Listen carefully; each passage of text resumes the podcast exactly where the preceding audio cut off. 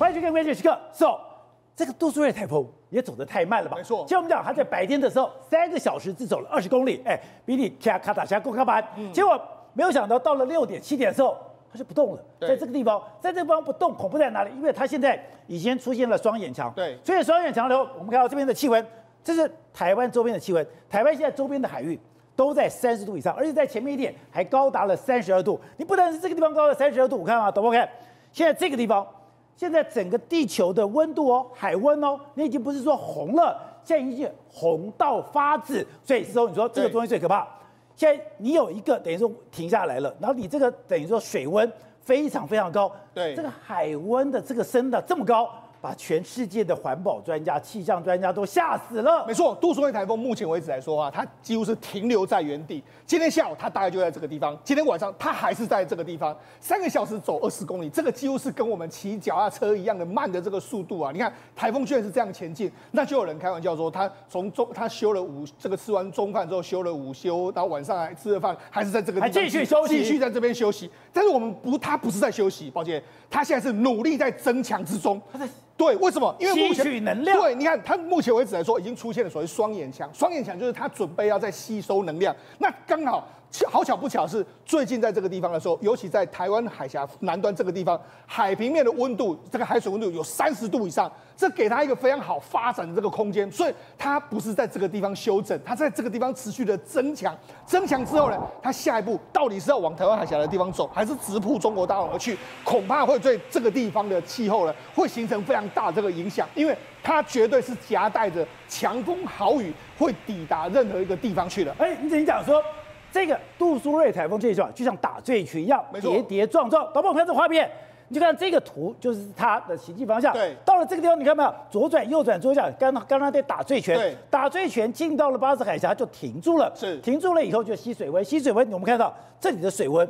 非常的高，对，这就让人害怕起来。没错，你看它的路线的确是像宝杰讲的，它在这个地方有稍微停留一下之后呢，哎，然后又往这边转。可是你看它，它其实前进的速度很慢，那就好像是这个喝醉酒一样，在这样这样慢慢的走。但是呢，人家现在都说，因为最附近的这个水温，你看这是杜苏芮台风的中心位置所在的位置，你看这时候的海水温度是三十度，度，所以有人就说它重新在集结之后，恐怕会再更强。更强之后都是红彤彤的，会再攀一次它的巅峰，那我们就很担心。好，那为什么我说绝对不能够小觑？宝杰，我们先来看一下今天呢，其实花这个这个所谓我们的南部雨量不是很大，但是你看东部这个地方，宝杰大家仔细看，花东这个地方，我跟大家说，西大武山它累积一天的雨量已经到了三千多，哎，一千三百多公里，一千三。对，那要花莲的这个富里这边有七百九十四。然后包括台东的这个这个地方有七百一十七，所以它其实雨量是相当庞大。你看整个花东雨量都相当惊人，所以如果它真的往这个台湾海峡的方向走的话，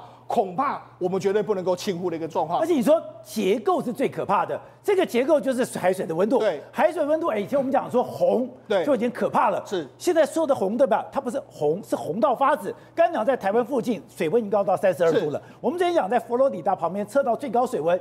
也到了三十八度了。没错，宝姐，我们讲，事实上这次杜苏芮台风假设没有侵袭台湾之后，我们还是不能掉以轻心，因为后面还有个卡努，卡努，卡努也可能会生成台风。那生成台风之后，宝姐刚好碰上最近的海海水的温度又非常高。你看，这是目前为止 NOAA 美国这个海洋暨大气总署的这个照这个照片显示，他说，你看从今年三月以来，不知道不明原因，海水的温度就开始在增加，而且三月以来。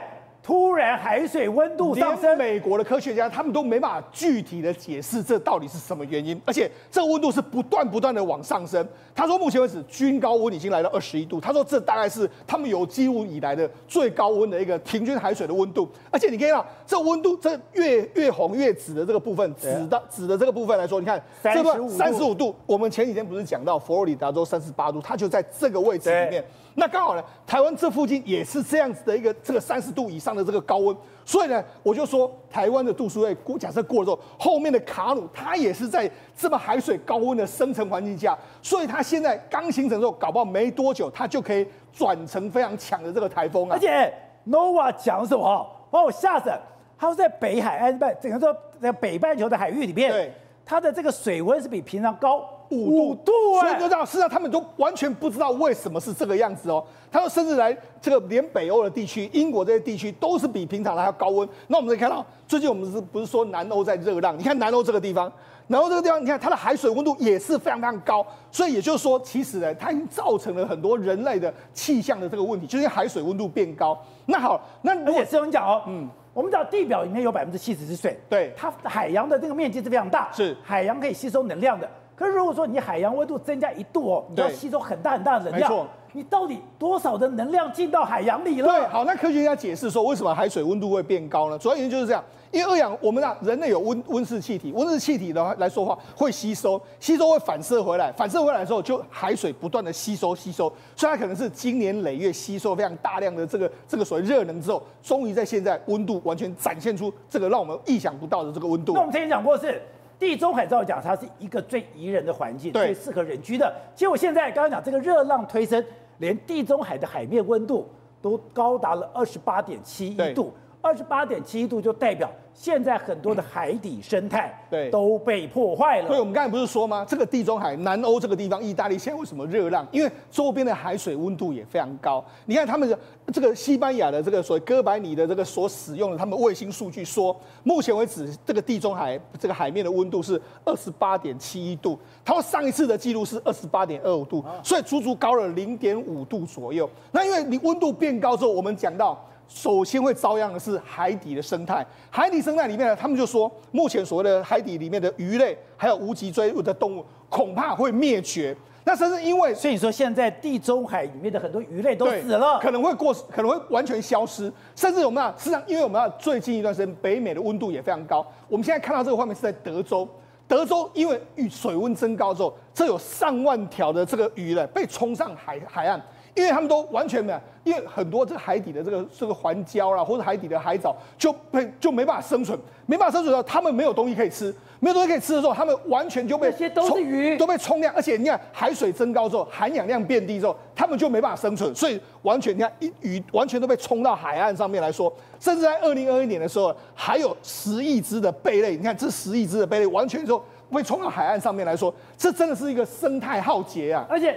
有人就翻那些鱼，对，鱼肉煮熟了，对，你就知道事实上这温度到底多高。那你更不用讲地表，我们昨天讲到说这个珊瑚礁，珊瑚礁来说的话都完全白化，所以你要未来一天之间，对，而且你要看到这些未来的这个珊瑚礁里面的热带鱼种，恐怕也都有灭绝的可能性。好，so 你对日本非常熟悉，日本现在有一句就是说黑潮大蛇行，对，我们之前不是讲吗？温盐环流改变了，对，所以到二零五零年的时候，整个威廉环流会停止，对，温盐环流停止就会像明天过后的场景重现在我们的面前，也就是你不能把冷的空冷的海流潮流带到热的地方，把热的地方带到冷的，做一个循环，对，现在。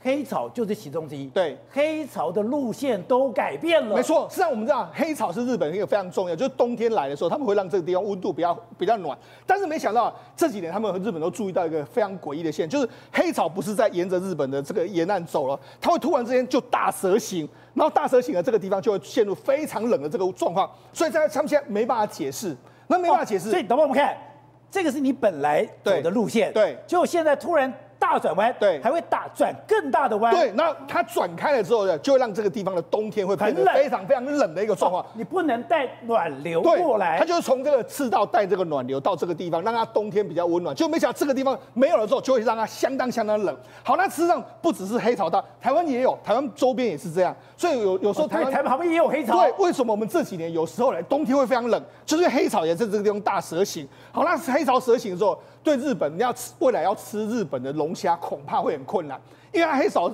在大蛇行之后，会让整个海底的沙漠化。沙漠化的时候的这个海底会沙漠化。对，沙漠化之后呢，整个这个龙虾的天敌之一的这个唇鳗就生就比较强盛，唇唇鳗强盛，它就吃掉这个这个日本的大龙虾。所以现在日本你看周边要捕获大龙虾，难度已经越来越高的一个情形了。你说这个就是日本的海底。两边差这么多，一边根本就已经死亡了，对就是完全沙漠化的这个情形。那好，我们讲这这个对海底的这个生态真的影响非常大。另外一个是什么什么东西呢？我们在今年七月的时候呢，在这个南南美乌拉圭的海岸上面出现什么？宝杰上大概有两千只。两千只左右的这个企鹅被送上岸，你说这种麦哲伦企鹅，那冲上岸之后，这个科学家就知道说，哎，那怎么回事啊？他们到底是怎么样？就他们去这个要调查死因的时候，发现到什么？他们把它剖腹中间发现到他们的胃完全都是空的，也就是说，他们可能会被饿死。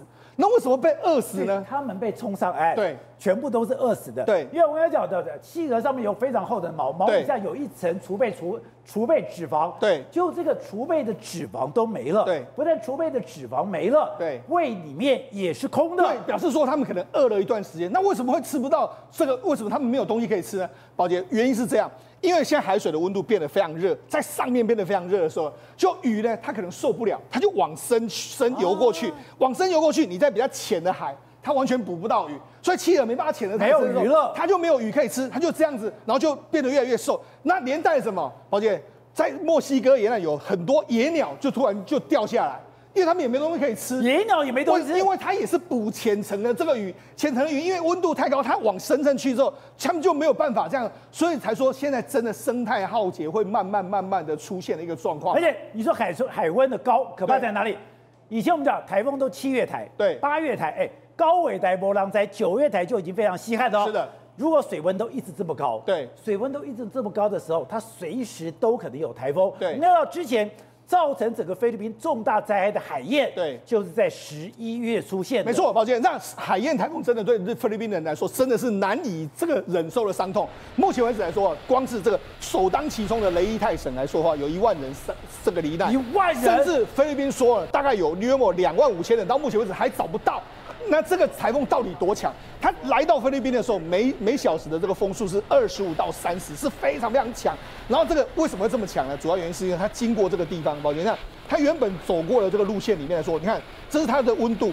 它的温度都在三十度以上，在十一月，十一月三十度以上，三十度，三十度以上，它表面三十度以上，然后一百公尺以下的话，还是在三十度以上。啊、所以这是什么意思呢？因为那台风来的时候呢，它会先吸表面的温度的水，表面温度很热，很热的时候，如果你下面是冷的话，它其实强度就不会再增强了。可是问题是你下面的温度还是这么热的，它一直不断的吸，一直不断，所以它一直到这个能量一直转强。到菲律宾的时候，你看它这个结构是这么这么的强，这个台风也是这么的扎实。难道他一难怪他一登陆这个所谓菲律宾？你看当时我们可以看到这个真的非常惨，这个菲律宾的这个沿岸的地方几乎是完全被他摧枯拉朽的这个摧毁。所以呢，这就是难怪美国还要派它的航空母舰去救援。对，对，那为什么这样？因为就是海水温度太高，那我们就很担心，因为现在周边的美国已经讲了。今年的从三月起，不知道为什么原因，海水温度变得非常高。好，这个杜苏芮台风走了之后，这个卡努我们千万也不能够轻忽。好，岳峰，刚才讲，现在这个杜苏芮台风虽然我们在西半部感觉不深，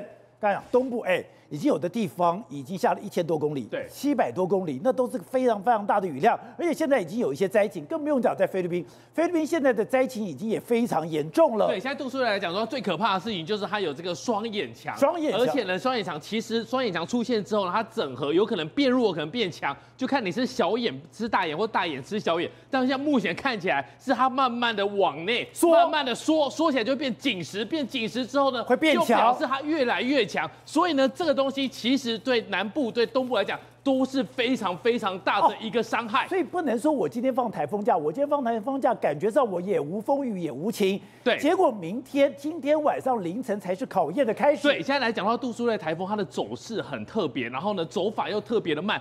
有网友就说呢，这就是我们高雄人最怕的一个台风走势，你就是赖在这里，你不走嘛，你一直吸收水汽。然后呢，他们说高雄来讲的话，过去在台风假之前。没风没雨哦，狂风暴雨，但台风假当天可能也没什么风雨，但是一走之后呢，引进了什么西南气流，西南气流走了之后，灾情就来了。所以他们说，他们小时候最怕的一件事就是说，哎，台风假好像没什么事的，大家很开心。可是，一走了之后要上学，狂风暴雨，他说奇怪，台风假怎么不晚一天走？那就晚一天放，那就是因为这个东西会引进到西南气流。所以呢，现在来讲的话，重新开演出现双眼强，现在杜苏芮台风不可以小忽。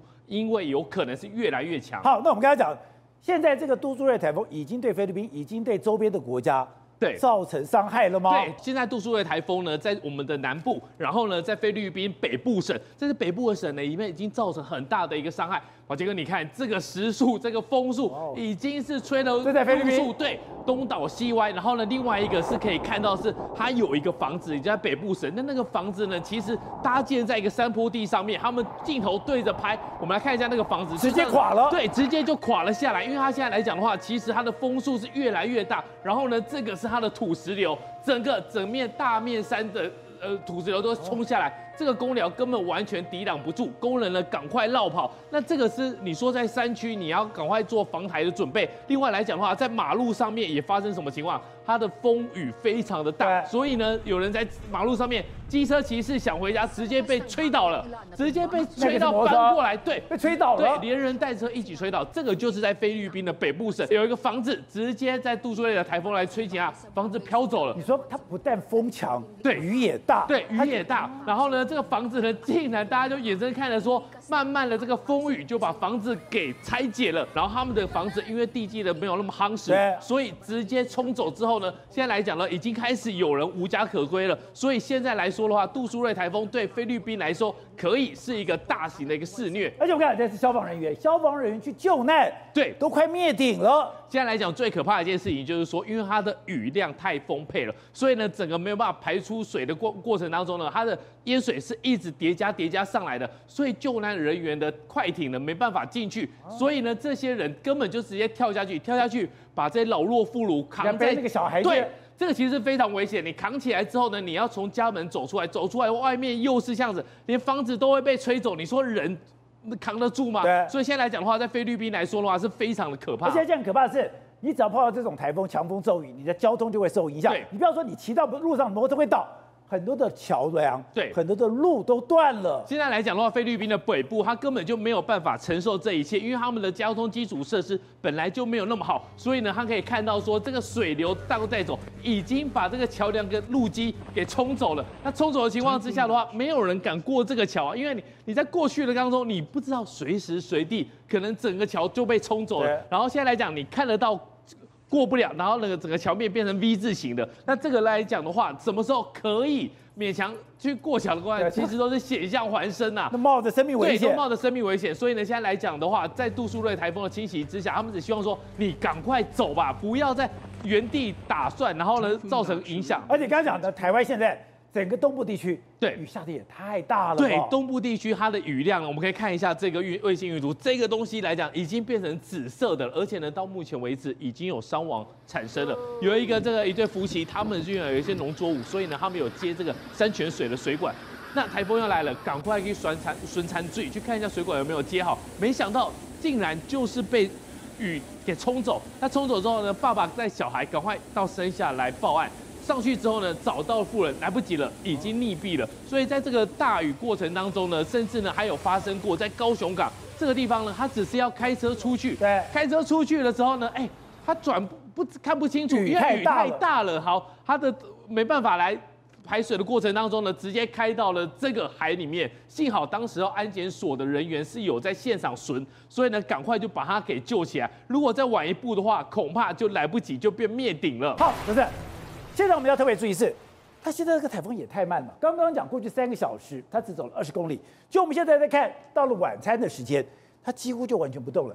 不动，你说这不是一个好现象，因为它如果不动，再加上这边的水温，它会不断的吸取能量。而且现在看起来，它的双眼墙在集中当中吗？确，宝杰，你知道它这个钟头，我们刚刚录影的时候，进录影前一节跟现节，它几乎没有动，几几乎没动，对，走在那边打转。你说两个小时都没动？对，对，对，那之前刚刚那个。呃，前面说三个小时走了二十公里，这两个小时根本没有动，就在原地打转，所以它影响我们的时间可能会再往后延，往后延。然后这个是它的这个风速的状况。那今天的状况可以知道，它的这个风速已经已经有一些这个在对这个恒春半岛还有这个北部这边带来一个强风。那我们一看，它主要还是因为这个强海高海温造成的一个状况。对啊，那我们看到现在整个西北太平洋还有台湾海峡、南海还有非巴士海峡都是一个三十度以上，甚至于可以看到在在。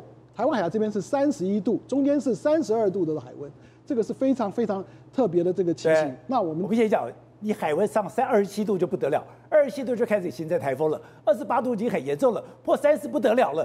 现在到了三十二度。是这个天，这个天，这个暖化的状况啊，让海海洋的生态啊都会。不是我们刚刚我们刚刚开始谈气象，开始跟我认识你的时候，你告诉我二十七度会有些台风，二十八度很严重，然后呢三十度不得了。是。现在告诉我有三十二度。三十二度，然后那个美国还有三十八度的那个海。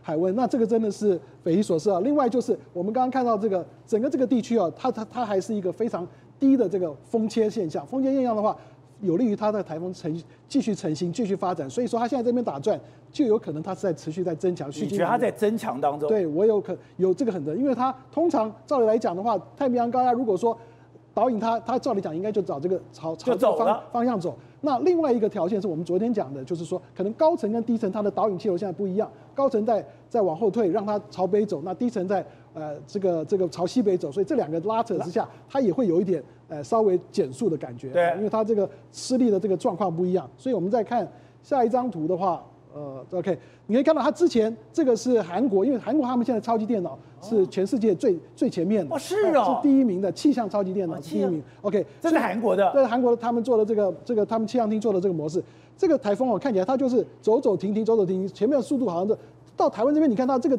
这个是每六个小时一个一个资料都挤在一起啊，这就是说前面这个速度都很慢，在这边，所以现在在位置大概走到这边在打转。那当然他们现在预测说啊，还是会进大陆，还是走这个方向。可是实际上是怎么样，我们还要进一步再观察。哦，所以它不会进到台湾海峡来吗？呃，会，它会进台湾海峡来。那如果说我们再看一下今天测到的这个风速哦，这个是早上测到的这个风速，红圈圈的话是超过十级风，然后。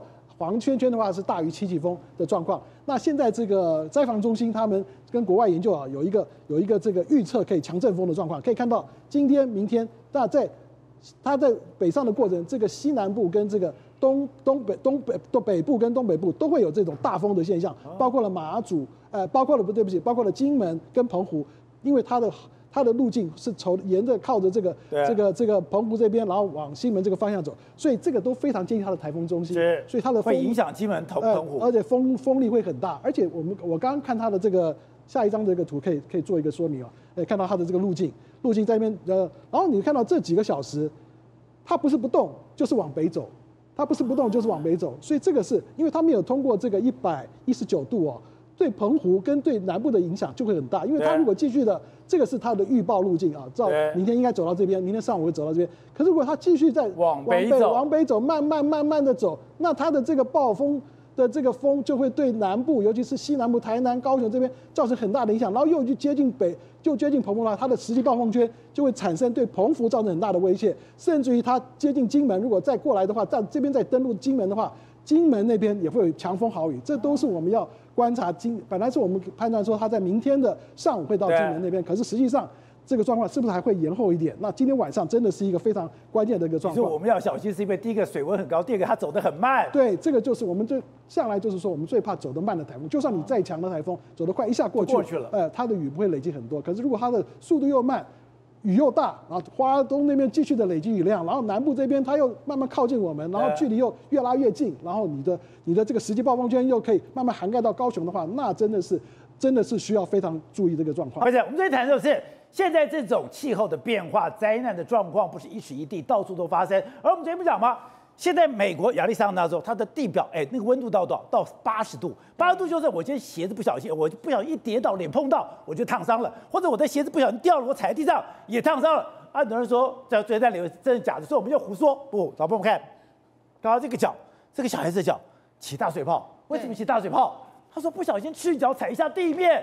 就起水泡了，而且这真的很夸张。这小朋友其实你看他脚，你就知道他其实是一个大概三三岁以下的小朋友。他就在家里面，然后呢，他就从后门，后门就哎呀，就赤裸的身体就跑出去玩，就一跑出去，整个就开始尖叫，尖叫之后，整个脚就马上就烫伤了。在他家耶，在他家后面而已，就后院而已。而且你知道，他是一直到他开始尖叫之后，他父母才知道，天哪，他竟然跑到路上去了。刚提到那个柏油路，太阳那一晒的话，事实上是高达八十度的，所以。他两只脚全部都到大水泡。他是为什么我在我家我是最安全的地方？我在我家以前都是光着脚跑步，怎么会我一出后院我一踩就受伤了？对，所以你就知道，就是说对他们这个生活在那边的人来讲，你小朋友或是老人家，在这个烈日之下，你只要出去外面。即使啊你不是故意的，或是你是不可控的情况之下，都真的会受到啊生命上的一个影响哦。所以他们就是说，现在那个因为连日的高温哦，这个亚利桑那州，尤其是凤凰城这个部分，很多很多的啊小朋友或者是说老人都出现这类似的情况，真的要特别小心。好，那我们看到现在出现沙尘暴，为什么出现沙尘暴？因为烈日当空，这个太阳太大了，又没有雨水，那我们讲把地表吸干了，地表吸干了以后，出现很多粉尘。沙尘暴是一个接着一个来了。对，因为凤凰城这边已经好几个月几乎是没有下雨了，在完全没有下雨情况之下，气候是非常干燥了。当你有风的一个情况之下的话，就会导致哎，它整个沙尘暴就让整个卷起来哦。然后呢，他们就说这个是接二连三，七月十一号有一个沙尘暴，然后到七月二十六号又有另外一个沙尘暴。所以呢，现在就是他们一沙尘暴的时候一经过情况下，你真的是不见天日哦。你看到这个啊，其实呢，这沙尘暴。席卷了整个山谷，然后呢，风速多高，你知道吗？现在每小时到八十公里哦，所以他就说这个他们也向这个整个地区发出了沙尘暴警报，因为它整个能见度竟然只有一英里哦。换句话说，你是根本没有办法开车上街的或上路的，这已经造成了一个行车上的安全。那另外，在内华达这个画面看得我毛骨悚然，它居然全部都是有蟋蟀。我们知道在东方很多地方。你只要这个干旱，你就会出现蝗虫，也就是说你的这个蚱蜢，你这个变成蝗虫。就现在这个内华达路上都不看。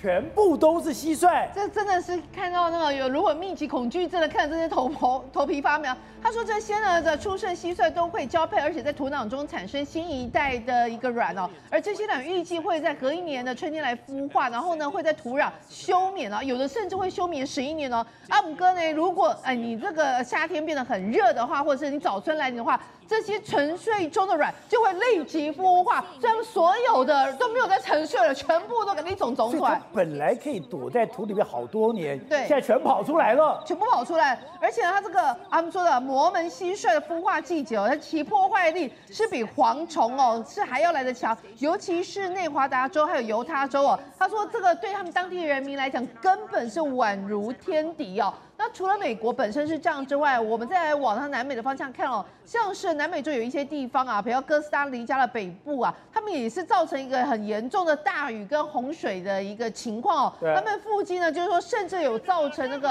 啊，你看呃吓死人，这个是洪水整个袭击过来，所以呢那个行经的车子都差点被弄弄坏，还有土石流，所以他们就说现在其实整个美洲哦，你要不然就蝗虫灾害，你要不然就类似这样子的一个啊河水，然后暴。暴涨，然后暴雨，然后甚至是发生的土石流的情况，都影响到一些啊房屋啊，还有一些啊那个建筑的一个基地，造成人的生命安全的影响。那另外我们看今天在美国曼哈顿有一个影片，现在美国全部在报道，在曼哈顿有一个个超级大楼、超级高楼里面有一个 crane，有一个吊臂从天而降。那想问你的工程品质不好吗，不？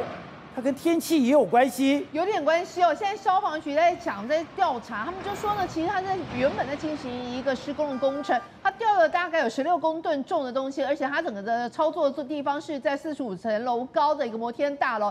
没有想到，其实也就是一个相关的燃料一个液体，然后泼洒到了旁边的一个进行中的一个钢板，还是一个板子类的东西上。就因为实在是高温太热了，没想到那个液体呢，这个整个燃烧那个燃料液体呢，就整个都烧起来，烧到整个起重机。然后因为它的位置实在太高，没有办法扑灭火，所以大家就眼睁睁看那个整个起重机上面的吊钢就这样子啊被烧到断掉，而且撞击到隔壁大楼的。的一个玻璃帷幕，然后造成了很多破那个玻璃破碎下来，然后很可怕的就是造成十一十二个人受伤，还好因为其他地区也进行相关的疏散，所以并没有呃人的呃生命的死亡。但是呢，这起事件也告诉人家说，一旦一个气候极端现象真的会影响到公共的安全。好，这边第二个是非常神秘的现象，跟海洋有关，在印度洋现在被找到了一个神秘的重力洞。我们讲。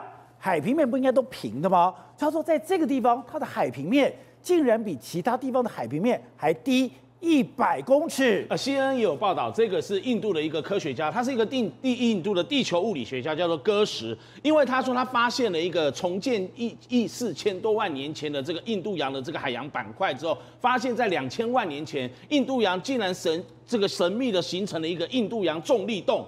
而这个重力洞，重力洞，这个重力洞，你看起来印度洋是汪洋一片的海洋，但是你没有发现，在印度洋某一个地方，就是这个哥什天地球物理学家他所研究研究的那一块区域，它的海平面比周遭的海平面大概都还要低洼低的这个一百多公尺。我们小时候在做木工的时候，不是有一个水平仪吗？对，水平仪里面就有个气泡，然后呢，那个气泡它就它就是平的。对，你水平照定，你不管在哪里，你的水应该都是平的，都是平的，就这个地方少了一百公尺，那水质。照理说会往下掉啊，怎么会还是平的呢？但这个地球物理学家戈什他提出了一个理论，他发这个他把他的研究论文发表在这个地球物理学快报哈。他这个研究的理论是基基于说，我们一直认为地球是一个圆的球体，他说地球比较不像圆的球，它像一个椭圆形，像一个马铃薯，它的这样的一个形状没有想象你你所想象那个圆形的这个规则，像刚刚宝杰跟我们讲那个海平面的那个水不会会往下掉一样。